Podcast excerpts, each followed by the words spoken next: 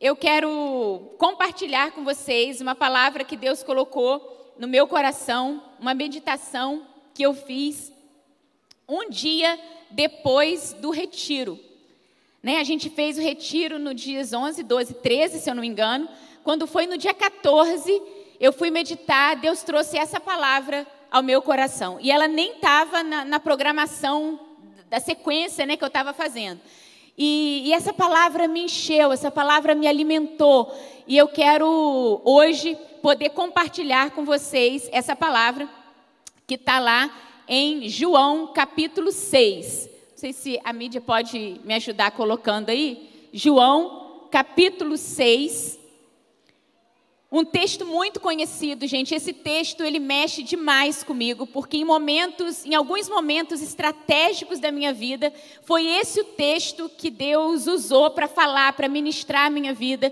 Então, assim, é um privilégio poder pregar nesse texto. João, capítulo 6, a gente vai ler do versículo 5 até o 13. Do versículo 5 até o 13 diz assim: Levantando os olhos e vendo uma grande multidão que se aproximava, Jesus disse a Filipe: Onde compraremos pão para esse povo comer? Fez essa pergunta apenas para pô-lo à prova, pois já tinha em mente o que ia fazer. Filipe lhe respondeu: Duzentos denários não comprariam pão suficiente para que cada um recebesse um pedaço. Outro discípulo, André, irmão de Simão Pedro, tomou a palavra. Aqui está um rapaz com cinco pães de cevada e dois peixinhos. Mas o que é isto para tanta gente? Disse Jesus: mandem o povo assentar-se. Havia muita grama naquele lugar e todos se assentaram. Eram cerca de cinco mil homens. Então Jesus tomou os pães deu graças e os repartiu entre os que estavam assentados, tanto quanto queriam, e fez o mesmo com os peixes. Depois que todos receberam o suficiente para comer, disse aos seus discípulos: Ajuntem os pedaços que sobraram, que nada seja desperdiçado. Então eles os ajuntaram e encheram doze cestos com os pedaços dos cinco pães de cevada deixados por aqueles que tinham comido. Queridos, é, essa daqui é a primeira multiplicação dos pães e dos peixes. E esse texto, né, esse episódio, ele é narrado nos quatro evangelhos. Você vai ler sobre a primeira multiplicação no evangelho de Mateus, de Marcos, de Lucas e de João. E é extraordinário quando isso acontece, isso não acontece sempre, é difícil você ter um texto que apareça nos quatro evangelhos mas é muito bom porque torna o texto muito rico, a narrativa muito rica, porque você pode comparar os quatro e você vai agregando ingredientes das quatro narrativas. E eu escolhi essa narrativa de João aqui, porque o Espírito me falou sobre alguns pontos específicos que aparecem nessa narrativa de João e que às vezes não aparecem nas outras narrativas. Eu quero dizer para você que, dentre os quatro evangelhos, só para você entender esse contexto aqui, dentre os quatro evangelhos, Mateus, Marcos, Lucas e João, João é o evangelho mais teológico você vai encontrar muita semelhança entre Mateus, Marcos e Lucas. Mas João, ele se destaca dos outros evangelhos. Ele é um evangelho mais teológico, ele é um evangelho que se preocupa em, em em explicar a divindade de Jesus. E se você não sabe, mais de 90% do Evangelho de João é original, é único. São passagens que só existem no Evangelho de João, que não é compartilhado nos outros Evangelhos. Então, o Evangelho é, de João tem essa é, peculiaridade. E se você perguntar, Érica, qual o propósito? Que foi escrito João. E eu vou falar para você sobre o propósito pelo qual esse livro foi escrito, para você entender que tudo que está nesse livro vai convergir para esse propósito, inclusive esse texto que a gente está lendo. E onde que eu acho o propósito do livro de João? Em João capítulo 20, você não precisa abrir. João capítulo 20, versículo 30, a Bíblia diz assim: Jesus realizou na presença dos seus discípulos muitos outros sinais milagrosos que não estão registrados neste livro. Mas estes foram escritos para que vocês creiam que Jesus é o Cristo, o Filho de Deus, e crendo tenham vida em seu nome. Para isso foi escrito. Para isso João escreveu tudo o que ele escreveu. Jesus fez muito mais do que o que está escrito. Mas o que foi escrito foi escrito com um propósito. E o propósito é que você creia em Jesus, que você creia no Filho de Deus e que você tenha vida no nome dele. Então, eu quero, dando esse pano de fundo do livro, eu quero trabalhar com você sobre esse tema aí. Não sei se dá para colocar aqui. Milagres em contexto de fome. Milagres em contexto de fome. Eu creio, mas eu creio mesmo que nessa manhã o Senhor vai operar muitos milagres.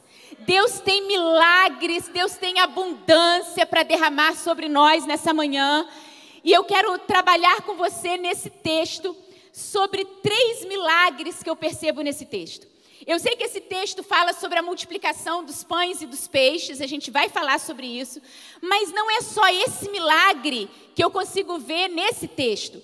E o Espírito me mostrou pelo menos três milagres que acontecem enquanto é, esse episódio da multiplicação está acontecendo. É, o que, que a gente leu aqui?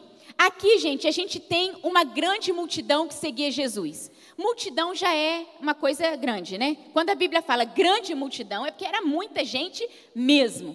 Nesse texto específico aqui, a Bíblia diz no versículo 10 que eram cerca de 5 mil homens. Se você olhar nos outros relatos, você vai ver que eles dão o número de 5 mil e fala assim: não eram contados crianças nem mulheres. Então, sem contar crianças e mulheres, tinham 5 mil homens. Se a gente considerar que cada homem estava lá com a sua esposa, um, dois ou três filhos, a gente chega mais ou menos no número entre 15 mil e 25 mil pessoas. Vamos arredondar aqui 20 mil pessoas. 20 mil pessoas seguindo Jesus. Era mesmo muita gente. E eles caminhavam o dia inteiro com Jesus. Nesse episódio aqui, quando chega no final da tarde, essa multidão que está caminhando com Jesus, essa multidão está faminta. É interessante porque no episódio da segunda multiplicação dos pães e dos peixes, a Bíblia vai dizer que a multidão já caminhava com Jesus três dias e eles não tinham nada para comer, estavam muito famintos. Mas nesse episódio aqui, a Bíblia diz que já era final da tarde, eles estavam num lugar deserto deserto no sentido de que não, não era fácil você sair para comprar alguma coisa. Eles estavam num lugar deserto e com muita fome. E eu quero rapidamente falar com vocês sobre os três milagres que eu vejo Jesus fazendo nessa narrativa aqui. E o primeiro milagre é esse daí. O primeiro milagre é o milagre da transformação. Existe um milagre que Jesus está fazendo aqui, que é o milagre da transformação, que consiste no quê? Transformar mentalidade de sobrevivência em mentalidade de abundância. Queridos, Jesus, nesse contexto, ele está transformando a mentalidade de sobrevivência em mentalidade de abundância. E eu creio que hoje, aqui nessa manhã, o Senhor vai operar esse milagre na nossa vida. Porque sem que a gente perceba, nós podemos estar ativados no modo sobrevivência em algumas áreas da nossa vida quando Deus quer nos colocar no modo abundância. Queridos, havia uma grande multidão faminta. Jesus aproveita essa multidão. Jesus aproveita aquela ocasião, porque Jesus não desperdiça nada. Jesus não desperdiça oportunidade, ele não desperdiça tempo, ele não desperdiça situação, ele não desperdiça sequer contexto de fome. Jesus não desperdiça nada. A Bíblia diz que Jesus aproveita aquela ocasião, que aquela multidão está faminta, para fazer um teste com os seus discípulos. Observe o que a gente leu. Jesus aproveita para fazer um teste. A Bíblia diz no Evangelho de João, porque Jesus é Deus, a Bíblia diz no Evangelho de João, nessa narrativa, que Jesus já sabia o que ele ia fazer. Jesus ele já sabia que ele multiplicaria pães e peixes em abundância. Ele já sabia que iria sobrar, ele já sabia o que ele ia fazer. Mas ele põe à prova os seus discípulos. E ao colocar à prova os seus discípulos, a Bíblia diz que ele chega, ele para Filipe, um dos discípulos, e Jesus disse a Filipe assim: Onde compraremos pão para esse povo comer? Jesus já sabia o que ele ia fazer. Jesus já sabia que ia multiplicar pães e peixes. Na verdade, ele não está querendo saber o que que Felipe acha, ele está querendo que Felipe saiba o que ele está vendo. Então, ele chega e fala assim: onde compraremos pão? Felipe dá uma olhada na multidão e Felipe faz um cálculo rápido. Gente, deixa eu te dizer, deixa eu declarar aqui a minha incompetência em termos de estatística. Eu sou uma pessoa assim, não me pergunte é, quantas pessoas tem nesse auditório. Nesse auditório aqui ainda é mais fácil, porque são 2.800 cadeiras, eu acho. Então, assim, considerando que tem poucos lugares vazios, deve ter umas 2.500 pessoas aqui. Né? Mas se você não me falasse quantas cadeiras tinha, eu não teria a menor noção. Eu sou uma pessoa assim, horrorosa, horrorosa para dar chute. Então não sei. Aí se você me perguntasse assim, ó, Érica, quanto de arroz é necessário para essa, essas pessoas que estão aqui no templo comer? Querido, eu não faço a menor ideia. Mas a menor ideia. Se você perguntar ainda assim, Érica, quanto de dinheiro é necessário para comprar o arroz que é necessário para essa multidão comer? Aí mesmo que lascou, né? Não, não sei, não tenho a menor ideia. Só que Felipe não era assim, não. Felipe não era como eu. Felipe tinha mais ou menos uma ideia, porque quando Jesus pergunta para ele assim: onde compraremos pão para esse povo comer? Ele bate o olho na multidão assim, ele calcula mais ou menos 20 mil pessoas, né? Ele faz aquele cálculo mais ou menos de quanta gente, ele sabe que está numa multidão faminta, ele olha, ele imagina quantos pães são necessários, o preço do pão, ele chega e pá, responde para Jesus assim: 200 denários não comprariam pão suficiente. Gente, eu fico assim admirada, porque assim, é uma competência extraordinária, né? 200 denários não comprariam pão suficiente. O denário era uma moeda de prata que era equivalente ao salário de, de um mensal de um trabalhador braçal. Então, na verdade, o que que é, o que que ele está falando? Ele está falando que o salário de quase um ano, né? A diária de um trabalhador, o, salário de quase um ano, mais de meio ano, 200 dias, não seriam suficientes. Agora, o que eu quero que você perceba é o seguinte: olha a mentalidade de Filipe. 200 denários não comprariam pão suficiente para quê? Para matar de fome a, a multidão? Não. Filipe diz assim: 200 denários não comprariam pão suficiente para cada um comer um pedaço. 200 denários não seriam suficiente para cada um comer um pedaço. Felipe não está pensando em matar a fome completa da multidão. Felipe está pensando quanto que é necessário para eu dar um pedacinho de pão para cada um, para eles não desfalecerem no caminho. Estão percebendo que Felipe está ativado no modo sobrevivência? Porque um pedaço de pão não mata a sua fome. Um pedaço de pão te impede de desfalecer no caminho. E o que Felipe está dizendo é o seguinte: 200 denários não comprariam pão suficiente para cada um comer um pedaço. Qual é a preocupação de Felipe? Eu tenho que fazer com que essa multidão não desfaleça no caminho, um pedacinho de pão. Mentalidade de sobrevivência. Existe uma diferença absurda na mentalidade de Felipe e na mentalidade de Jesus. Porque Jesus, ele já sabia o que ele ia fazer. E na cabeça de Jesus é o seguinte: eu vou multiplicar pães e peixes, e eu vou multiplicar tanto que eles vão comer até se fartar e ainda vai sobrar. Mentalidade de abundância. Mas o Felipe está ativado no modo sobrevivência. Quanto seria suficiente para cada um comer um pedacinho? Queridos, os milagres, eles têm um caráter de ensino. E eles têm um caráter profético também. Eles estão apontando para uma realidade. Jesus, ele aproveitou aquela situação de deserto, aquela situação de escassez, para ensinar, para testar, para ampliar a visão dos discípulos. Se você está num contexto de deserto, seja ele qual for, preste atenção nos ensinamentos de Jesus. E sabe por que, que Jesus está ativado no modo de abundância? Porque Jesus está cheio de compaixão daquela multidão.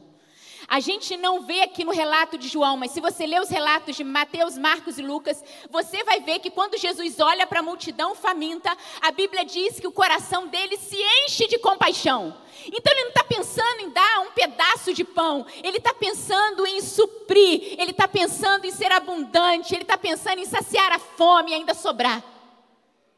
Só que os discípulos, eles não estão com essa compaixão. Porque se você ler os outros relatos, você vai ver que quando fala que a multidão estava faminta, sabe qual é a ideia dos discípulos? Depois você lê os outros relatos.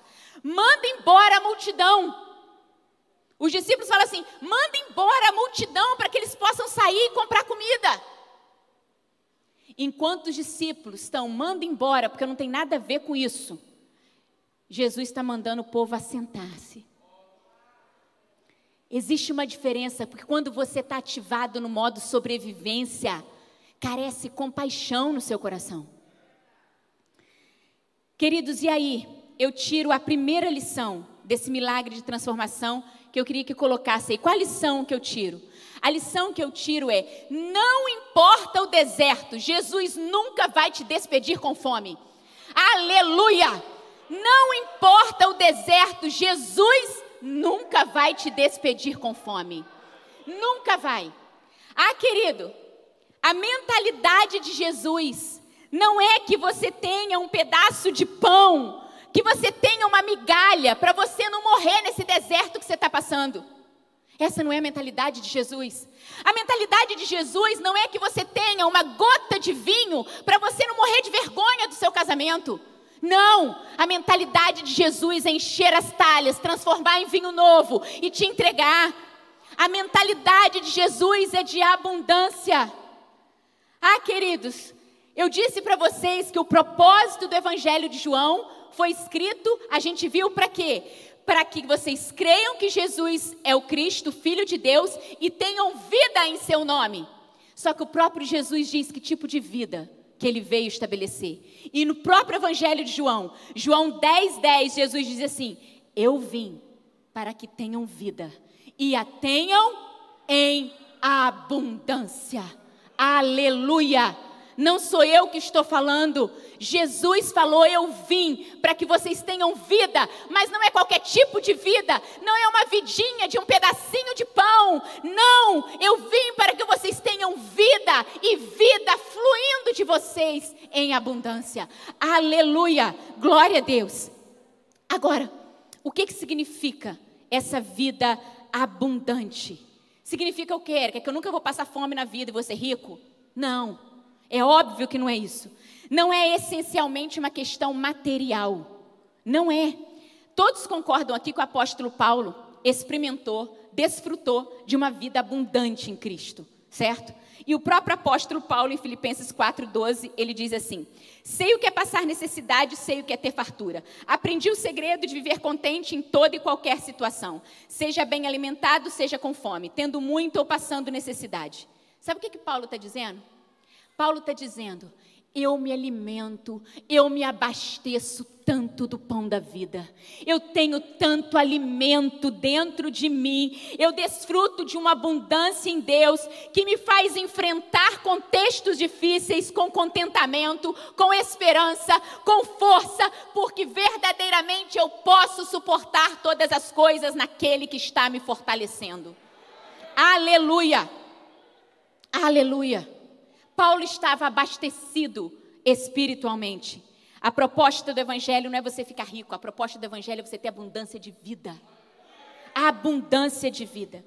E a pergunta que eu quero para fazer para você hoje, nesse primeiro milagre que Jesus está fazendo aqui, que é esse milagre de transformar a mentalidade de sobrevivência em mentalidade de abundância, é como está a sua vida espiritual? Como está a sua vida espiritual, meu irmão? O quanto você tem se alimentado do pão da vida, porque talvez a sua vida espiritual esteja ativada no modo sobrevivência. Sabe aquela coisa assim? Gente, eu tenho que ir ao culto domingo. Se eu não for no culto domingo, eu não aguento durante a semana. Querido, sabe o que é isso? Mentalidade de sobrevivência. Eu tenho que ir lá pegar um pedaço de pão para não desfalecer no restante da semana. Mentalidade de sobrevivência. Às vezes a gente tem essa mentalidade e nem se dá conta. Célula. Ai meu Deus, chegou terça-feira, é o dia da reunião de célula. Não fiz nada com os liderados durante a semana, não tem um grupo de WhatsApp, não tem nada, não me comuniquei, nada. Mas eu tenho que fazer a reunião na terça-feira. Modo de sobrevivência. Ativado. Sabe, queridos, às vezes a gente faz isso com o próprio Espírito Santo. Sabe aquela coisa assim, eu já tenho Espírito Santo. Eu já me converti, ganhei Espírito Santo quando eu me converti. Amém, aleluia, também creio nisso. Eu tenho Espírito Santo, acabou, para quê? Para que mais? Para que essas outras coisas que vocês estão falando? Ativado no modo sobrevivência. Existe uma vida abundante no Espírito para você. Existe um derramar de abundância do Espírito na sua vida. E você está ativado no modo sobrevivência. Ah, queridos, o Senhor quer fazer esse milagre. O milagre que ele fez na cabeça dos discípulos, quando eles estavam mandando a multidão embora. Quando eles estavam calculando um pedaço de pão para cada um, ao multiplicar pães e peixes, e sobrar, e todo mundo comer até se fartar, Jesus estava transformando a mentalidade de sobrevivência em mentalidade de abundância. Aleluia! Nós precisamos dessa transformação, porque existem áreas da nossa vida que talvez estejam ativadas no modo sobrevivência. Às vezes é possível você encontrar pessoas exercendo ministério no modo sobrevivência. Tem que fazer. Tem que. Não, eu vim para que tenham vida e a tenham em abundância. Aleluia. Mas existe um segundo milagre que eu vejo nesse texto. E o segundo milagre está aí. O primeiro milagre é o da transformação, o segundo milagre é o da valorização que implica resgatar o valor e a relevância do que somos e temos em Deus. Esse é um outro milagre que está acontecendo aqui, porque nesse texto nós temos duas coisas que estão sendo resgatadas por Jesus em termos de valor e de relevância: pessoas e recursos. Pessoas e recursos. E se a primeira cena envolvia Felipe, a segunda cena dessa narrativa envolve outro discípulo, André. E é interessante porque o primeiro resgate que você tem é o resgate do valor das pessoas. André diz assim: aqui está um rapaz, um menino. Não se sabe o nome dele. André, na verdade, gente, ele não tem a menor esperança de que esse rapaz, de que esse menino seja relevante naquela situação. Ele diz: aqui tem um menino. Lembrando que as crianças não eram contadas né? Não eram contadas naquele contexto cultural. Tinha 5 mil homens, sem contar mulheres e crianças. Então você tem é, um, um, uma situação do menino e você não sabe o nome do menino, você não sabe nada, porque as crianças sequer eram contadas. E Jesus, ao chamar o menino e ao colocar o menino agora naquele cenário, protagonista naquela cena, Jesus está resgatando o valor. Mas além do valor das pessoas, Jesus está resgatando a relevância dos recursos. Porque esse mesmo André que diz, aqui está um rapaz, aqui tem um menino, que ele não tem a menor esperança de que vai fazer alguma coisa.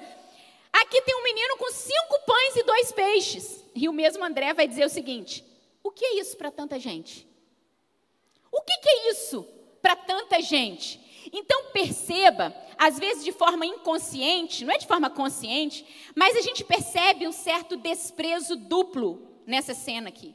Você tem um desprezo duplo. Você tem um desprezo quanto ao menino e quanto ao que ele possui.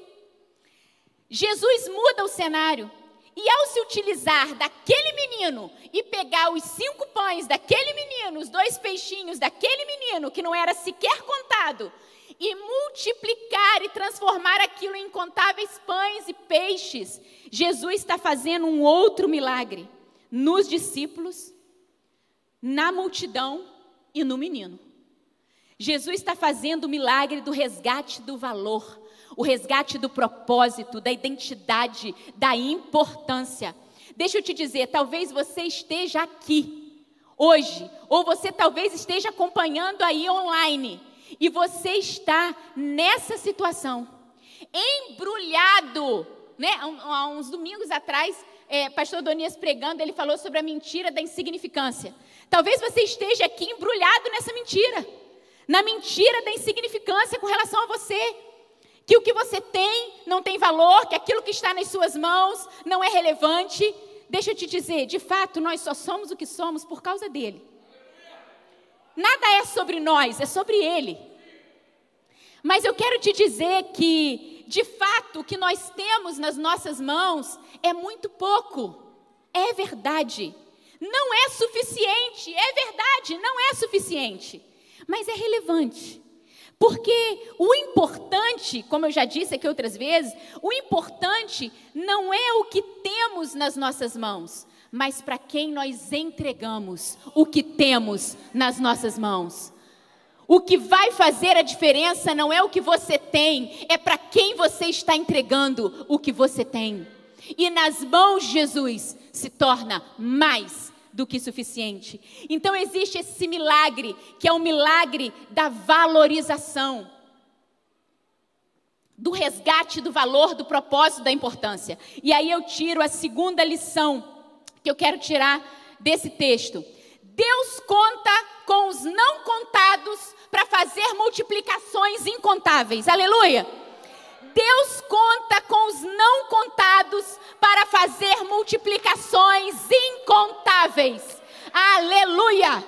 Glória a Deus! Glória a Deus! Talvez você esteja aqui, seja como esse menino, um não contado. Talvez você esteja aqui como esse menino, um anônimo. Você não tem valor aonde você está, no seu emprego, na sua casa, na sua família, na sua rua. Deixa eu te dizer, Davi também não foi contado entre os irmãos. Ah, queridos, Deus está mexendo no exército dele. Existe um movimento de Deus. Deus está posicionando, Deus está reposicionando pessoas. Deus está colocando holofote em alguns anônimos. Deus está movimentando o exército dele para aquilo que ele tem para fazer. Onde está você? Onde está você? Ah, queridos, não dá para brincar de esconde-esconde com Deus. Deus sabe onde nós estamos. Deus sabe onde nós estamos. Simplesmente mantenha-se fiel a Ele. Mantenha-se com a vida completamente rendida a Ele. Ele sabe onde você está. Ele sabe onde você está. Deus conta com os não contados para fazer multiplicações incontáveis. Aleluia. Aleluia. Mas nesse texto, além do milagre, da transformação, de transformar a mentalidade de sobrevivência em mentalidade de abundância. Além do milagre da valorização, de resgatar o valor, a importância das pessoas e dos recursos, a gente tem nesse texto um terceiro milagre. E o terceiro milagre é esse milagre que está aí, que a gente conhece bem, né? É o milagre da multiplicação que é o que? Alimentar uma grande multidão a partir de cinco pães e dois peixinhos. Então, o terceiro milagre é esse milagre que a gente está acostumado mesmo. É o terceiro milagre, é esse milagre que é físico, que é material. Jesus pega cinco pães, dois peixinhos e ele transforma isso em incontáveis pães e peixes. Lembrando que aquela era uma grande multidão, né? quase 20 mil pessoas. E aí, quando eu estava lendo né, sobre esse milagre, é, o Espírito Santo me fez refletir sobre uma coisa. Existe um tipo de milagre que é específico, que é pontual, que pode ser contabilizado. Talvez nem apareça na Bíblia a quantidade, mas ele pode ser contabilizado. Ele, ele pode ser contabilizado na época em que foi feito. Por exemplo, Jesus cura um cego. Está lá o cego, ele era cego, agora ele está vendo. Um cego foi curado. Eu consigo contabilizar. Jesus ressuscitou Lázaro, eu consigo contabilizar. Você pega, por exemplo, João capítulo 2, Jesus transforma água em vinho. Como que Jesus transformou água em vinho naquele casamento? Não foi assim, ó, a partir de agora, tum, toda a água que existe aí agora é vinho. Foi assim? Não, não foi. Jesus mandou, pega seis potes de pedra. E Jesus transformou aquela água que estava ali em vinho. Foi aquela água. Seis potes de pedra. Qual é a quantidade? Eu não sei, mas cada pote de pedra dizem que tinha entre 80 e 120 litros. Então, assim, a gente não sabe, mas na época, quem estava lá estava acostumado a saber quanto tinha em cada pote daquele. Então, podia facilmente calcular quantos litros que Jesus transformou de água em vinho. Assim, é, é um milagre que estava é, ali, eram seis potes de pedra. Pode ser contabilizado, entende? Existe um outro milagre na Escritura também, dentro dessa mesma linha, que eu quero que você reflita. Segundo o livro de Reis 4, de 1 a 7. Eliseu e a viúva endividada. Vocês lembram como é que foi? O que, que acontece? Eliseu chega para a viúva que está endividada fala assim: pegue vasilhas emprestadas. Pegue quantas vasilhas você conseguir. Vai para dentro da tua casa, entra em casa, fecha a porta e derrama o azeite. E depois você vai lá e vende. E com o dinheiro da venda você vai pagar a sua dívida. Quantas vasilhas aquela viúva pegou? Eu não sei, a Bíblia não diz. Ela pegou 50, pegou 60, não sei. Mas ela pegou uma quantidade limitada ali, que ela pegou, colocou em casa, colocou todas as vasilhas. Ela pode ter contado quantas vasilhas tinham, mesmo porque ela ia vender isso depois, então ela tinha uma noção. Ela botou, fechou a porta e começou a derramar azeite. Enquanto tinha vasilha ali, ela começou a derramar azeite. Acabou a vasilha, acabou o azeite ali. Nós não sabemos quantas vasilhas eram, mas ela poderia ter contado: ah, eu peguei 50 vasilhas, 60 vasilhas, 70 vasilhas. Poderia ser contado.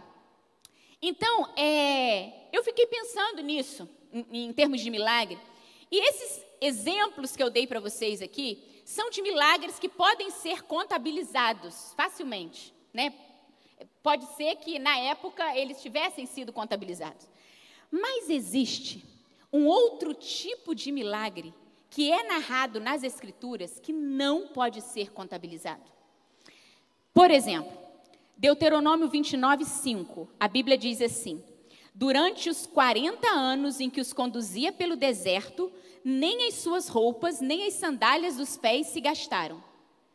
Querido, a roupa ia crescendo junto com a pessoa, a pessoa ia andando no deserto e a sandália não se gastava. Não dá para você contabilizar quanto de tecido é, esse milagre aconteceu, quanto de, de couro foi, não foi gasto. Não dá para você contabilizar esse tipo de milagre. Porque enquanto se estava vivo, o milagre estava acontecendo. É um milagre contínuo, não é eterno, mas ele é contínuo, entende? Então, assim, não dá para você contabilizar. Enquanto as pessoas estavam vivas, o milagre estava acontecendo. Pensando nisso, eu queria dizer algo para você. Eu creio, na minha opinião, minha opinião, que o milagre da multiplicação dos pães e dos peixes, ele tem mais a cara desse segundo tipo de milagre do que o primeiro. Eu não creio que o milagre da multiplicação dos pães e dos peixes foi um milagre pontual e específico que pudesse ser contabilizado. E eu vou te dizer, é, com base no texto, por que, que eu não acredito nisso. A Bíblia não relata que Jesus multiplicou cinco pães e dois peixinhos em 72.533 peixes e 57.221 pães. Não foi assim. Se fosse um milagre instantâneo, que Jesus pegou cinco pães e dois peixinhos, repartiu e agora multiplicou, imagina a quantidade de cesto que tinha que ter para ele ter feito um milagre instantâneo para depois mandar os discípulos entregarem os pães e os peixes.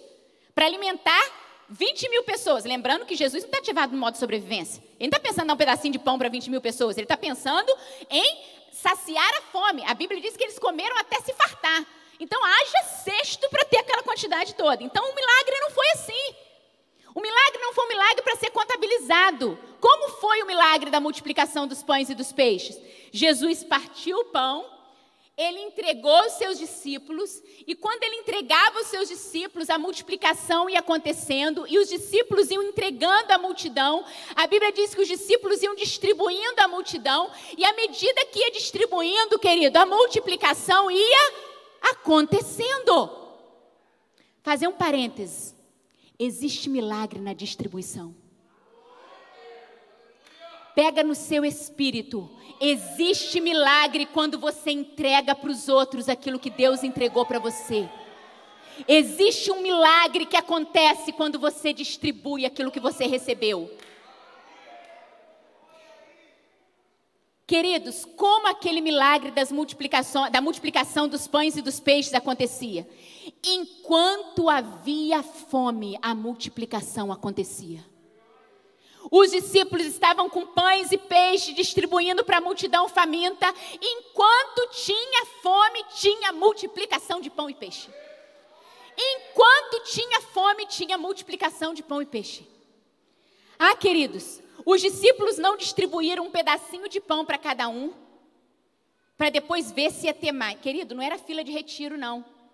Fila de retiro é assim, né? Fila de retiro é assim: a gente entra na fila pega um pão. Se sobrar, se você tiver com fome, você vai para o final da fila, porque se sobrar, né? Se, se tiver mais pão, você vai pegar o segundo pão. Aí você, se tiver mais fome, você volta para o final da fila para que todo mundo possa comer. Certo? Ok, beleza para retiro. Mas na mentalidade de Jesus não foi assim. Jesus não mandou os discípulos, olha, distribui um pedacinho de pão aí, aí a gente vai ver aqui se ainda vai sobrar alguma coisa. Aí se tiver, se ainda tiver com fome, levanta a mão aí quem está com fome ainda, calma aí que sobrou mais um pouquinho, pode pegar sua segunda leva. Querido, não foi assim não. A Bíblia diz que Jesus mandou se assentar e deu a eles tanto quanto queriam. E a Bíblia diz que eles comeram até se fartarem. Ah, queridos, enquanto havia fome. Gente, eu estou tremendo. Enquanto havia fome, a multiplicação acontecia. Algumas pessoas naquela multidão comeram um pão. Algumas naquela pessoa, naquela multidão, por estarem mais famintas, comeram dois pães. Mas tinha pessoas naquela multidão que estavam muito famintas. E elas comeram três pães. Mas a gente pode crer que naquela multidão tinha gente tão desesperada de fome que elas comeram cinco pães, que elas comeram cinco peixes. Existe um princípio espiritual aqui. Existe um princípio espiritual. Você será alimentado de acordo com a sua fome. Você será alimentado de acordo com a sua fome. Tinha gente que pegou um pão, estava saciado. Tinha gente que precisava de dois mas tinha gente desesperado de fome, e todos eles foram alimentados de acordo com a fome que tinham. Isso vale para o material, isso é verdade espiritual. Você é alimentado de acordo com a sua fome. A minha pergunta é: qual é a sua fome de Deus? Qual é o tamanho da sua fome de Deus? Qual é o tamanho da sua fome pela palavra de Deus, pelo propósito de Deus, pela vontade de Deus? Você será alimentado de acordo com a tua fome. Sua vida espiritual está muito ruim. Talvez te falte fome. Talvez te falte fome. Ah, queridos, pessoas famintas elas comem, comem e comem. Elas comem um pão e elas dizem: Eu quero mais. Pessoas famintas de Deus, elas comem um, um pão e elas dizem: Eu quero mais, Senhor. E o Espírito derrama mais um pão e ela diz: Eu ainda tenho fome. Eu ainda tenho fome. O Espírito derrama mais e ela diz: Eu ainda tenho fome. Eu ainda tenho fome. E o Espírito derrama mais e ela: Eu ainda estou faminta. Ah, queridos, deixa eu te dizer. Pessoas desesperadas de fome de Deus, elas não se entopem com as comidas desse mundo. Elas não se entopem com a comida desse mundo. Elas querem se saciar em Deus. Deixa eu te dizer. Deixa eu te dizer com muito amor. Pega com muito amor o que eu estou falando. Se você se entope de comida desse mundo, se você se entope de coisas desse mundo, quando vier o pão de Deus, você não vai estar com fome. Você já está cheio. Sabe quem é mãe aqui sabe? O que, que a gente diz para os nossos filhos quando eles querem comer doce antes do almoço? Não vou te dar doce, não. Porque se você comer, você vai perder a fome daquilo que vai te nutrir, daquilo que é saudável, daquilo que vai fazer você viver com abundância. Se você se entope de doce, de biscoito antes da comida, você vai ser capaz de ver um prato com arroz, com feijão, com legume, com carne, você vai desprezar porque você está cheio. Queridos, talvez você olhe para a sua vida e você vê que você não tem muita fome de Deus, talvez você já esteja cheio de outras coisas. Mas o encontro com Deus, aquilo que Deus quer fazer nessa manhã, Deus quer reativar o seu apetite. Deus quer reativar a nossa fome. A nossa fome. E eu quero colocar para você um, um, uma frase que eu adaptei de um texto de Hernandes Dias Lopes, que diz assim: O apetite é um desejo insubstituível. Se uma pessoa está desesperadamente faminta, não adianta oferecer a ela entretenimento. Uma boa música não pode aplacar a fome alucinante. Nada substitui o pão e a água. Assim também as oferendas desse mundo não podem satisfazer um coração faminto por Deus. Aleluia! Aleluia! Ah, queridos.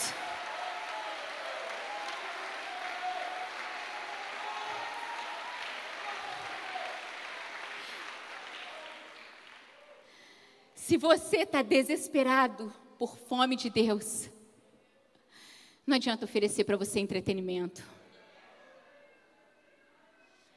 Se você está desesperado para ter um encontro com Deus, não adianta alguém chegar para você e falar assim: pensa, eu falei isso no retiro, pensa numa pessoa desesperada de fome. Chega para ela e fala assim: vamos lá ver uma série no Netflix. Ela vai falar: não quero, eu quero pão. Vamos no shopping, vamos jogar futebol. Não quero, eu quero pão. Porque quando a pessoa está desesperada de fome de Deus, nada além de Deus sacia essa pessoa. Ah, queridos, enquanto havia fome, a multiplicação acontecia e cada um foi alimentado de acordo com a fome que tinha. Todo mundo comeu até se fartar. A questão é o quanto você está comendo da comida que Jesus está oferecendo. O quanto você está comendo da comida que Jesus está oferecendo. O ministério pode subir. É, eu quero falar com você uma coisa. Eu disse para você o seguinte: que enquanto a multiplicação acontecia, enquanto havia fome, a multiplicação acontecia. Só que a Bíblia diz que sobraram doze cestos. Será que Jesus calculou certo? Né? Será que Jesus calculou certo? Porque eu estou dizendo para você desde o início que enquanto havia fome, a multiplicação acontecia. Mas parece que teve uma multiplicação a mais, porque sobraram 12 cestos. 12, gente, não foi umzinho, não.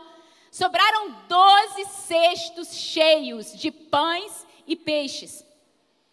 E eu fiquei me perguntando, Senhor, por quê?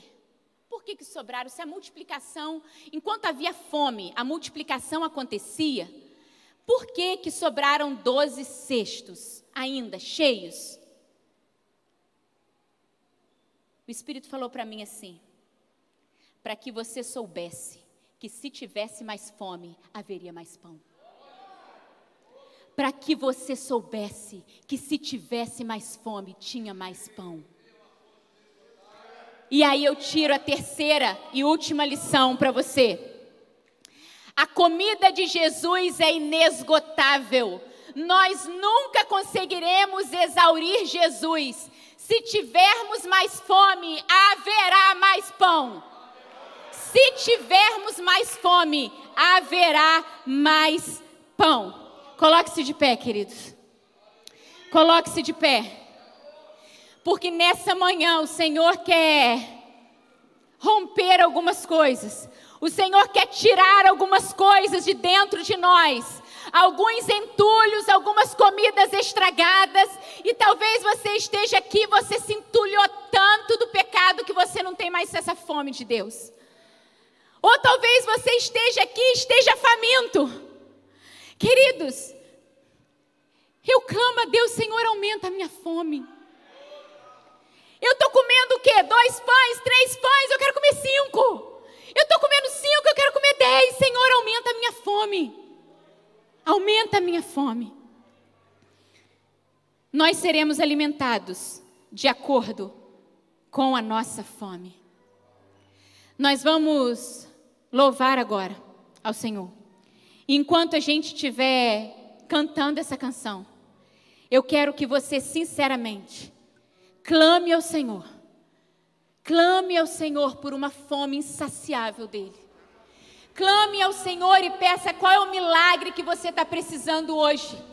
Deus quer mudar mentalidade de sobrevivência em mentalidade de abundância. Deus quer transformar, resgatar valor, propósito, importância. Deus quer multiplicar o que você tem nas mãos. Se você tem fome, se você quer mais de Deus, se você quer mais do Espírito, eu quero pedir ao Senhor, que eu quero pedir a você que diga isso para o Senhor, que diga, Senhor, eu quero mais. Eu sei, ó oh Deus, que eu preciso retirar algumas coisas, eu quero mais do Senhor, eu quero mais fome do Senhor. Enquanto a gente estiver cantando, eu quero que você saia do seu lugar, porque a mesa está posta. Ah, queridos, a mesa está posta. Não é um pedaço de pão, a mesa está colocada. Tem fartura de Deus para mim, tem fartura de Deus para você. Se a sua vida cristã não é uma vida abundante em Cristo, transbordante em Cristo, venha se alimentar da mesa. Eu quero comer. Eu quero comer, eu quero ter mais fome. Sai do seu lugar e vem, eu quero orar com você. Mas eu vou fazer isso depois que a gente cantar. E eu quero orar por você e você sai do seu lugar e vem aqui, porque nós vamos nos fartar hoje na mesa do Senhor. Amém?